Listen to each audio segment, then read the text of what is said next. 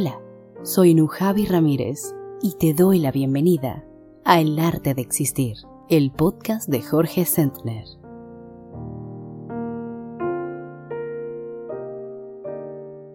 Existir es un arte cuando abordamos conscientemente nuestras relaciones, nuestro trabajo, cualquier aspecto de nuestra vida cotidiana. Es un arte existir si nos sentimos creativos. Cuando transformamos nuestra existencia en un arte, nuestra vida rebosa de sentido.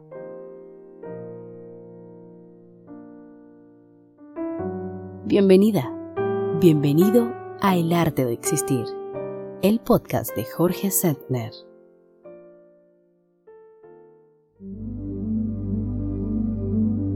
¿Cómo hacer de nuestra existencia un arte? Soy Jorge Sentner. Gracias por acompañarme en el vigésimo primer episodio de El arte de existir.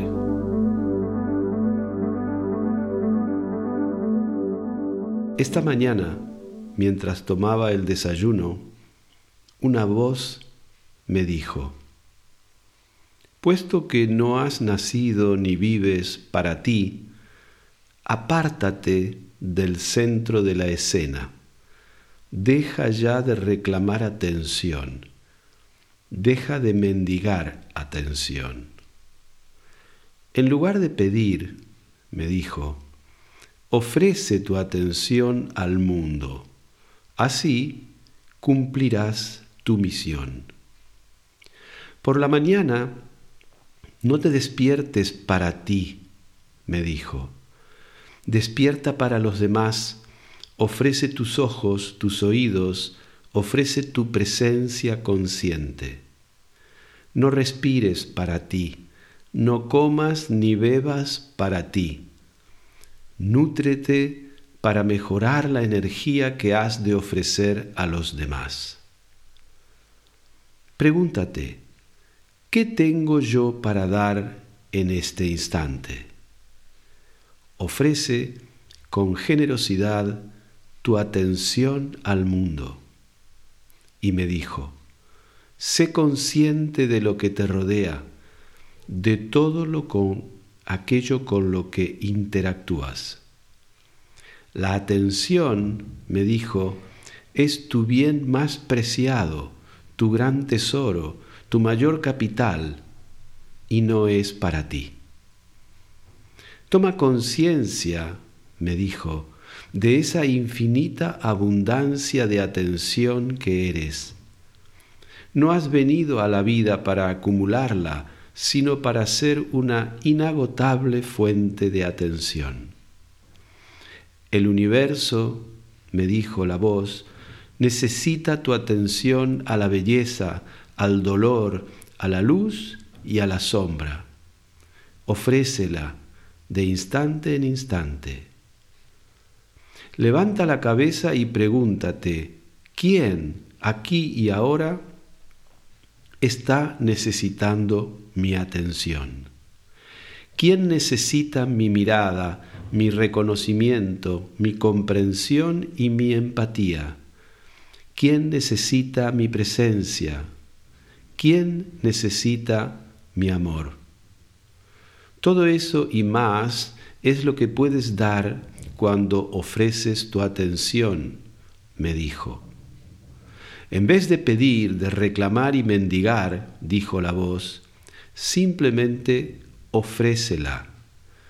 Cumple con tu misión.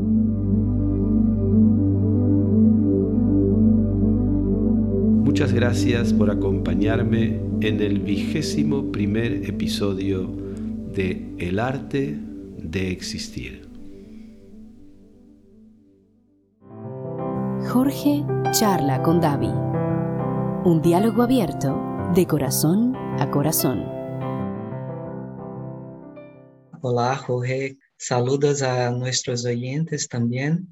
Jorge, en E o episódio 15 do podcast, tu has contado uma história que me pareceu muito interessante. sobre um chico abogado e sua madre. E para resumir, esta história nos habla muito sobre as expectativas. Não somente sobre as expectativas que as outras pessoas põem sobre nós, pero também sobre as expectativas que criamos, não? E me quedei refletindo sobre como podemos manejar adequadamente as expectativas e quanto sofrimento inútil poderíamos arrorar ou evitar se supiéramos não como manejar adequadamente as expectativas. Creio que é normal criar expectativas sobre algo ou sobre alguém, pero o problema é quando estas expectativas não estão uh, estão apartadas da realidade ou pouco adaptativas, não? Que poderias comentar, Jorge, sobre este tema das expectativas, das frustrações? Como poderíamos arrorar sofrimento, não? Se supiéramos manejar mais adequadamente. Sí, evidentemente no podemos hablar de expectativas sin hablar de frustración, ¿verdad? Las expectativas eh, nacen porque los seres humanos tenemos la capacidad de proyectarnos en el tiempo y muchas veces esas, lo que tú llamas expectativas son las que nos guían en la acción de futuro, las que nos sirven para orientar nuestra acción, nuestra búsqueda. ¿De dónde surgen las expectativas? Como tú dices, a veces están las expectativas que otras personas tienen respecto de nosotros, cosas que esperan, ¿verdad? La palabra lo dice. Esperan de nosotros ciertas cosas. A veces nosotros no somos capaces o no sabemos o no queremos dar eso que se espera de nosotros y la otra persona se frustra muchas veces es a la inversa. Nosotros esperamos de alguien algo, tenemos una expectativa y cuando esa expectativa no se cumple, nos sentimos frustrados, eh, nos sentimos decepcionados y entramos en una especie de espiral de reproches, de sentirnos no atendidos por el otro. Esto nos abre a un montón de subtemas propios de nuestra existencia. Pero para poner un poco de orden a ello, yo creo que sería bueno hablar de que la expectativa propia, supongo que es la que tú estás refiriéndote como origen del sufrimiento. Piensa que nosotros venimos de etapas infantiles en las que estamos dominados por las necesidades y por el hecho de no tener ninguna capacidad para satisfacerlas. Eso nos hace, en cuanto a niños, nos hace completamente dependientes. Entonces estamos llenos de expectativas respecto de nuestros padres, de nuestros cuidadores, de nuestros mayores, porque solos no sabemos estar en el mundo. Entonces, en esas edades muy tempranas, seguro que sentimos infinidad de frustraciones, es decir, de necesidades no atendidas, de expectativas frustradas. Sobre todo, lo que nos deja esta frustración es el sentimiento que después podemos reconocer de muchas maneras, el sentimiento de no ser vistos, el sentimiento de no ser considerados, el sentimiento de no ser reconocido, lo cual está muy ligado a sentimientos de abandono, ¿sí? de vacío, de falta de soporte para vivir. Esto nosotros supongo que en la infancia debemos vivirlo constantemente, porque un niño está, como te decía antes, completamente expuesto a sus pulsiones, a sus necesidades, su necesidad de descanso, su necesidad de sueño, su necesidad de comida, su necesidad de calor, de comodidad. Y claro, no siempre eso que en última instancia también se convierte en una expectativa, que sea satisfecho, no siempre es satisfecho ni con la prontitud, ni con la exactitud, ni con la plenitud que el niño lo necesita. Y por lo tanto el niño recibe lo que se llama traumas en edades muy tempranas. Y muchas veces nuestra relación con la expectativa en el presente, como adultos, tiene que ver con esos traumas infantiles, con esas heridas emocionales que nos han dejado esas frustraciones tan primitivas. Por eso es que nosotros podemos ver en distintos individuos muchos grados diferentes en cuanto a la capacidad de gestionar la frustración. La frustración de no ser visto, la frustración de no ser atendido, la frustración... Bueno, las expectativas son infinitas. Entonces, por un lado estamos hablando de expectativa, por otro lado estamos hablando de frustración, que suele convertirse rápidamente en rabia, en ira, en reproche. Esto pasa mucho en las relaciones íntimas. Justamente nosotros, cuando establecemos una relación de pareja, tenemos que comprender que entramos a una relación con una cantidad de aportaciones y una cantidad de demandas. Y la otra persona que se relaciona con nosotros igual trae también aportaciones y demandas. ¿A quién demandamos nosotros satisfacción de nuestras demandas? En general le estamos pidiendo eso a la otra persona. Hay muchas demandas que dirigimos a la otra persona. No nos damos cuenta de que en realidad convendría dirigir estas demandas a las aportaciones que la otra persona tiene en ese momento, en cada momento. Porque una persona no siempre tiene lo mismo que aportar al otro a cualquier hora del día o en cualquier época del año. Pongamos, por ejemplo, una demanda de satisfacción sexual en una pareja. En una escala de 0 a 10, tal vez la mujer ese día tiene una demanda de 8. Y el hombre, por la razón que sea, ese día tiene una aportación de 4. Evidentemente puede ser a la inversa, ¿verdad? Igual. Lo que nos interesa es ver que la demanda o expectativa que va a generar esa persona que está pidiendo 8 o que espera 8 como mínimo, va a ser frustrada. Pero ¿cuál es la consecuencia que nosotros solemos sacar de esta frustración? De que el otro no me ama. Y esto es muy injusto, porque no es que la persona no te ame, sino que ese día o a esa hora no tiene lo que tú estás demandando. Es decir, no tiene lo necesario, no puede aportar lo necesario para que tu expectativa, para que tu demanda se vea satisfecha. Esto es uno de los orígenes de muchos conflictos en las relaciones. Lo estábamos hablando en términos de pareja, lo podemos hablar respecto a nuestros hijos, a nuestros padres, a nuestros amigos, a nuestros vecinos.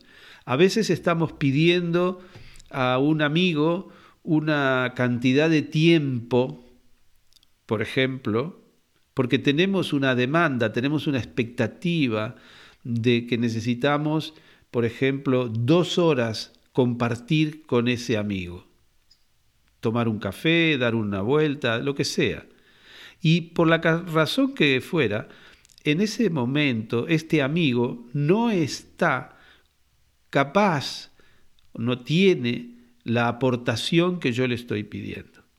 Eso no significa que me ha dejado de querer como amigo o que nuestra amistad está necesariamente dañada, simplemente que en ciertas circunstancias la otra persona no puede satisfacer plenamente mis expectativas. Entonces, si soy consciente de ello, tal vez consigo que con este amigo puedo tener media hora de compartir, pero como mi demanda es de dos horas, tal vez puedo ir y ver a otra persona que me termine de satisfacer esa demanda. No pedir que la otra persona me lo dé todo. Esto está muy ligado a la creencia de que cuando nosotros estamos vinculados a otra persona o a una institución o a lo que sea, el otro tiene que serlo todo para mí, que viene acompañado de la fantasía de que yo tengo que serlo todo para el otro, evidentemente. Pero el hecho es que esto no es posible en la vida real. Tú en tu pregunta, en tu introducción, hablabas también de, de qué es lo que se puede vivir realmente respecto a estas fantasías. No podemos serlo todo para el otro. El otro no puede serlo todo para mí. Esto es uno de los principios que contradicen toda nuestra perspectiva romántica porque la perspectiva romántica está basada en justamente lo contrario. Encuentro a una persona y esa persona lo tiene que ser todo para mí y yo tengo que serlo todo para el otro. Como todas las historias románticas, también suelen terminar mal y, y trágicamente a veces, porque en la realidad esa expectativa no se puede cumplir no se puede cumplir, es imposible, es una demanda imposible, porque es una demanda de absoluto en la experiencia. Y las experiencias humanas, yo no me canso de decirlo, se despliegan en el plano de lo relativo. Entonces, si nosotros pedimos que una experiencia nos los dé todo, y no solo estoy hablando de una persona, imagínate que estemos hablando de un empleo, donde pedimos que ese empleo me dé el dinero que deseo y necesito ganar y además me dé una satisfacción personal porque realizo mi potencial plenamente y además que tenga relaciones muy interesantes con gente del mismo empleo y además, etcétera, etcétera. Entonces voy pidiendo más y más y todo lo quiero obtener de ese empleo. Claro, antes o después esa expectativa, para volver a lo mismo, va a eh, generarme un sufrimiento porque voy a ser frustrado en mis expectativas. En cierto modo, de lo que estamos hablando, David, es de en qué medida podemos confundir las expectativas con nuestros deseos. Nuestros deseos siempre son deseos de absoluto Tú hablabas de que en el episodio 15, en la introducción del episodio 15, yo conté la historia de un abogado y de su madre, ¿verdad? Es una historia que a, mí me sirve mucho en, en, terapia y en todo tipo de consultas, porque es muy descriptiva de la manera engañosa en que nos solemos relacionar, al tener expectativas que no se pueden cumplir. Pero hay otra pequeña historia que a mí me gusta contar y que también es muy útil. Yo voy a aprovechar la ocasión porque me parece que se aplica. Imagínate que estamos hablando de una persona que tiene cinco años. Imagínate tú en Salvador de Bahía a los cinco años. Tu padre te dice un día que el próximo sábado te llevará a la juguetería más importante de la ciudad y que te va a comprar lo que tú quieras. Entonces, como te lo dice un miércoles, tú, el niño de cinco años, está desde el miércoles comiéndose la cabeza de todo lo que va a querer comprar en la juguetería, ya que su padre le ha prometido comprarle lo que quiera. Cuando llega el sábado, efectivamente te llevan a la juguetería, llegas allí y tu padre te dice, bueno, ¿qué quieres? Y claro, ¿qué quiere un niño sano como eras tú a los cinco años? Un niño quiere todo. porque le es imposible imaginar que si no tiene todo, va a quedar satisfecho. Su expectativa es su deseo y su deseo es un deseo de absoluto. Y si le compraran toda la juguetería, después va a querer también la juguetería de al lado. Entonces, ¿qué hace un padre, tu padre, en ese caso? Pues te dice que no, es decir, te frustra. Posiblemente tú, como un niño sano de cinco años, primero armas un, un lío ahí en la juguetería, te tiras al suelo, lloras, pero tu padre, como te ama, sostiene que no te puede comprar todo. Sostiene esa frustración, sostiene ese límite que te está poniendo. ¿Qué te está enseñando tu padre en ese momento? Pues muchas cosas. Fundamentalmente te está diciendo que tienes que saber que ni siquiera él, que es tu padre, te lo puede dar todo. Esto es muy importante aprenderlo. Te está frustrando para que salgas de la fantasía de que algo o alguien te lo podrá dar todo. Y nada menos que esa figura tan importante que es tu padre, te está diciendo que no, que tienes que empezar a aprender de que ni siquiera Él puede dártelo todo. Esto es muy importante porque al mismo tiempo te está empezando a mostrar la diferencia entre lo que es tu deseo y lo que es tu necesidad. La necesidad, Él te la puede satisfacer. El deseo no te lo puede satisfacer. Y esto muchas personas o no lo han vivido porque los padres le han dado a entender equívocamente que le pueden dar todo y que siempre estarán allí. O no han eh, tenido la permeabilidad para incorporar, para integrar este conocimiento, esta enseñanza a través de la experiencia y aprender desde pequeños a gestionar un cierto grado de frustración. Entonces, lo que el Padre te está diciendo allí es que ni siquiera Él te puede dar todo y que por lo tanto en la vida nunca nadie te podrá darlo todo. Te está queriendo decir también que nadie puede serlo todo para ti y que también te conviene quitarte la fantasía de que tú puedes serlo todo para alguien. Fíjate cómo de algún modo, si queremos hablar en términos simbólicos y psicoanalíticos, lo que el padre te está eh, marcando, te está diciendo, es sexo conmigo no. Es decir, hay cosas que te puedo dar, hay cosas que podrás, pero hay un límite. Nosotros tenemos que vivir en un mundo de la experiencia y la experiencia tiene límites porque se despliega en el campo de lo relativo. Esto es lo que muchas veces no consigue incorporar una persona, como vemos, por ejemplo, eh, adicta a la cocaína o adicta a la heroína, que son justamente sustancias que te, aparentemente te lo pueden dar todo.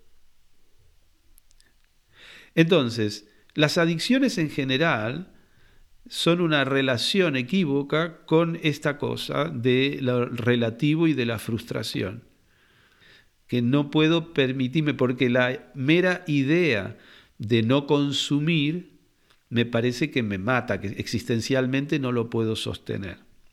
Bueno, cualquier adicción, quiero decir. Puede ser consumir sustancias, puede ser al trabajo, puede ser al sexo hay una compulsión a una búsqueda de absoluto porque el experimentar lo relativo me resulta insoportable. Experimentar el límite me resulta insoportable. Entonces hay una búsqueda que te lleva cada vez más, más allá, más allá, más allá. Entonces, fíjate un poco los vínculos que estamos estableciendo entre deseo y expectativa de satisfacción de ese deseo, entre expectativa y frustración. Es muy interesante, aprovechando que hemos contado esta historia de tu infancia ficticia, claro, con tu padre y la juguetería, en cuanto a la, al reconocimiento entre necesidad y deseo. El niño está muy movido por la pulsión de absoluto, ¿sí? A un niño que te pide un caramelo amarillo a una cierta hora, le quieres dar el verde y, te arma un lío porque no es el amarillo el que le quieres dar. Y si le quieres dar el amarillo pero dentro de media hora, te va a armar un lío porque no es ahora. Lo quiere todo y ahora. No hay capacidad de relativizar nada. No hay capacidad de postergar tampoco esa satisfacción del deseo. El niño tiene muchos deseos y tiene sobre todo también muchas necesidades, pero no tiene desarrolladas las capacidades para satisfacer esas necesidades. Por eso es que nosotros, los mayores, los padres, los cuidadores, vamos satisfaciendo sus necesidades y en la medida en que el niño se va desarrollando, va como revelándose en él sus capacidades. Es decir, el niño que originariamente no se podía girar solo en su cuna, un día se gira solo, tiene la capacidad de girarse y otro día tiene la capacidad de sentarse, antes había que sentarlo, otro día tiene la capacidad de ponerse de pie, otro día tiene la capacidad de caminar. En la medida en que él se desarrolla, va reconociendo sus capacidades y eso lo va liberando de la dependencia que tiene del adulto. Es decir, que ir reconociendo nuestra capacidad de satisfacer necesidades es un camino hacia la libertad personal, hacia la autonomía, hacia la independencia, hacia el autosoporte, el autosostén. Entonces, es parte fundamental que nosotros necesitamos propiciar, alimentar en el niño, facilitar que el niño se vuelva cada vez más autosuficiente, que pueda pararse por sí mismo, que pueda caminar por sí mismo, etcétera, etcétera. Al mismo tiempo, él tendrá que ir aprendiendo a gestionar esa capacidad a ponerle freno a su ímpetu de caminar para no caerse, a correr menos donde no puede correr, a saltar de menos alto donde no puede caer en seguridad. Hay todo un proceso de gestión de ese capital esencial que es nuestra capacidad de estar en el mundo. Estoy hablando aquí de capacidades y necesidades como muy físicas, pero piensa en la capacidad de estar solo, por ejemplo. Hay niños que tienen dificultad en aprender a estar un momento solos o a estar un momento sin la tablet o sin el teléfono.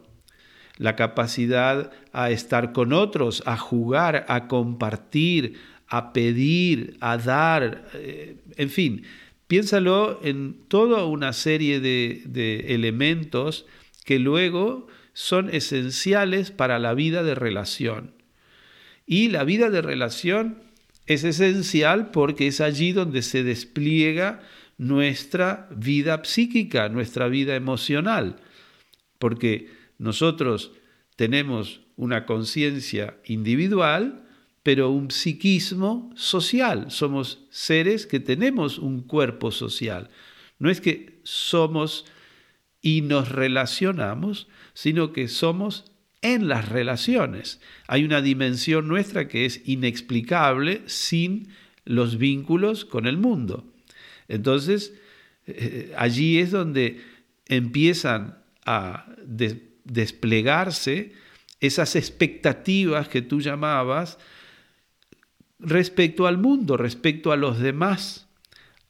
Y si yo no tomo conciencia de mis capacidades, puede que en una relación adulta, como puede ser la relación con mi empleador, por ejemplo, o la relación con un vecino, esté tratando de satisfacer expectativas que no fueron satisfechas en mi infancia.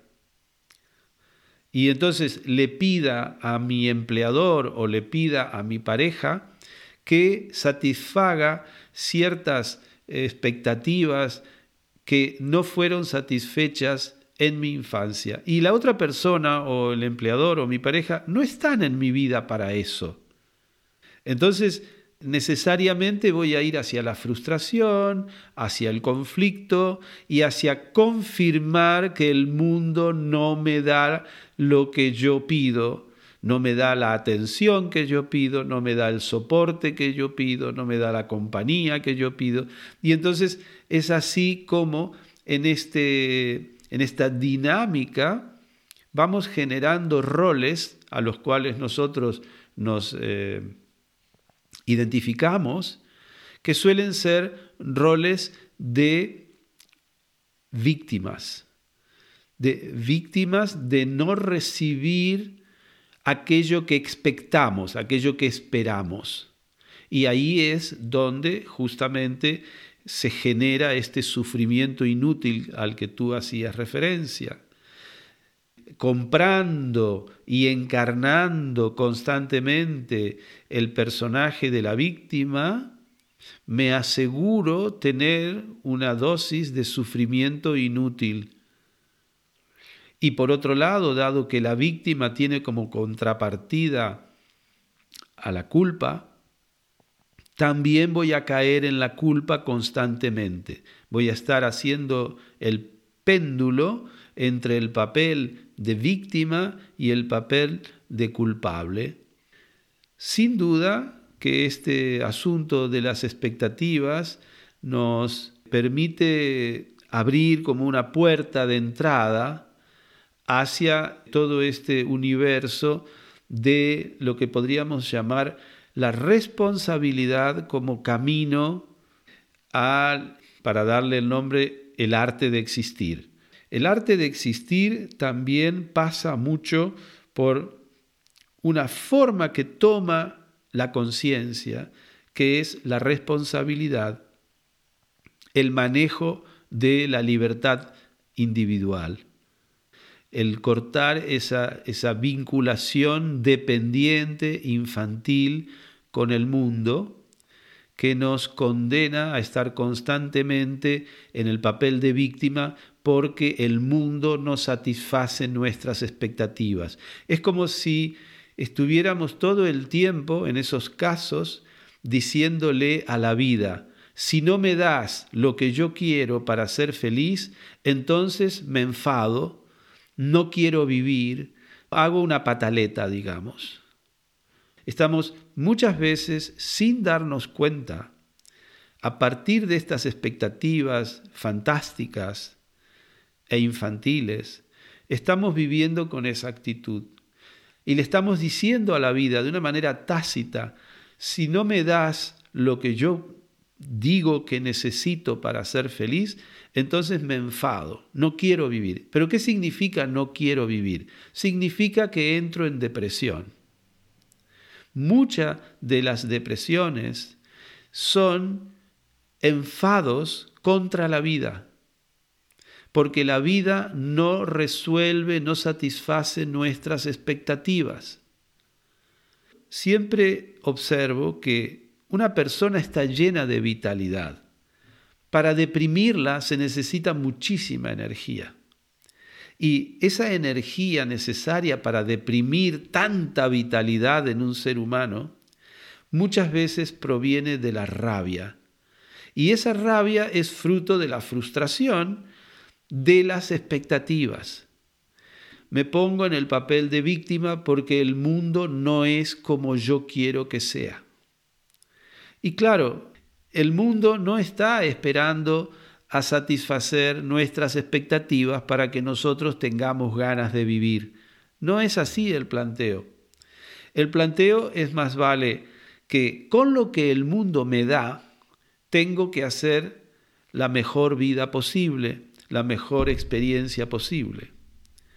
Yo siempre doy el mismo ejemplo de un náufrago que está solito en una isla y cada mañana va a ver en la playa lo que la marea le ha traído.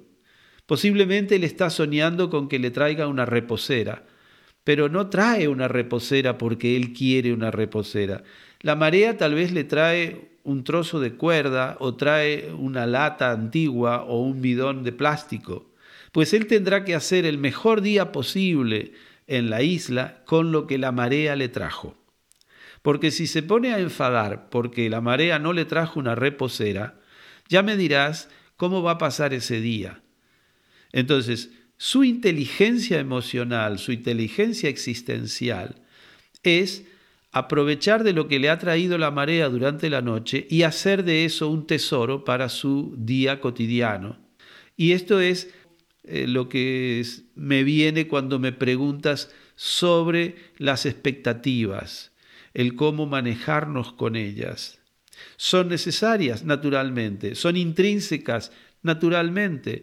Es gracias a esas proyecciones en el tiempo, a ese deseo de esperar cosas que vengan de la vida, que nosotros tenemos un motor de acción pero tenemos que tener conciencia sobre ellas. Al fin siempre terminamos en lo mismo, y es que el arte de existir pasa por poner conciencia en los elementos de la vida cotidiana.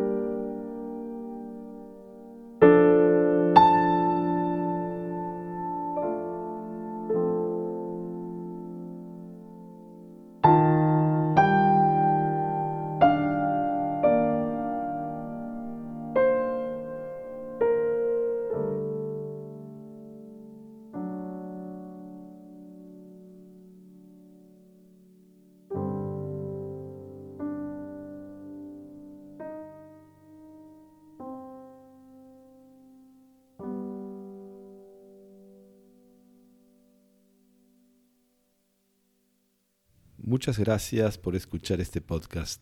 Tu presencia completa el sentido de nuestro trabajo en el arte de existir. Un nuevo episodio estará a tu disposición en 15 días. Si lo deseas, tienes la posibilidad de suscribirte a través de Spotify, Apple Podcast o la plataforma de tu preferencia. Te recuerdo que puedes hacernos llegar tus preguntas para la consulta o la sugerencia de temas que consideres de interés al correo electrónico jorgesentner@elartedeexistir.com. Para mantenerte al día de las actividades que propongo, talleres de grupo, retiros de meditación, charlas, publicaciones, etc., no dudes en suscribirte a nuestra newsletter o seguir las redes sociales que figuran en la descripción de este episodio. Hasta muy pronto. Soy Jorge Sendner. Ojalá que este podcast sea una fuente de inspiración en tu propósito de hacer de tu vida un arte, el arte de existir. El arte de existir. Mesa de redacción, David Carneiro. Música y edición de sonido, Antonio Matzei. Imágenes y grafismo, Mariona Cabaza y Laura Creschel. Redes sociales, Laura Creschel y Martín Setner. Producción y coordinación general, Bruno Gargiulo. Locución, quien les habla, Nujavi Ramírez. Dirección y presentación, Jorge Sentner.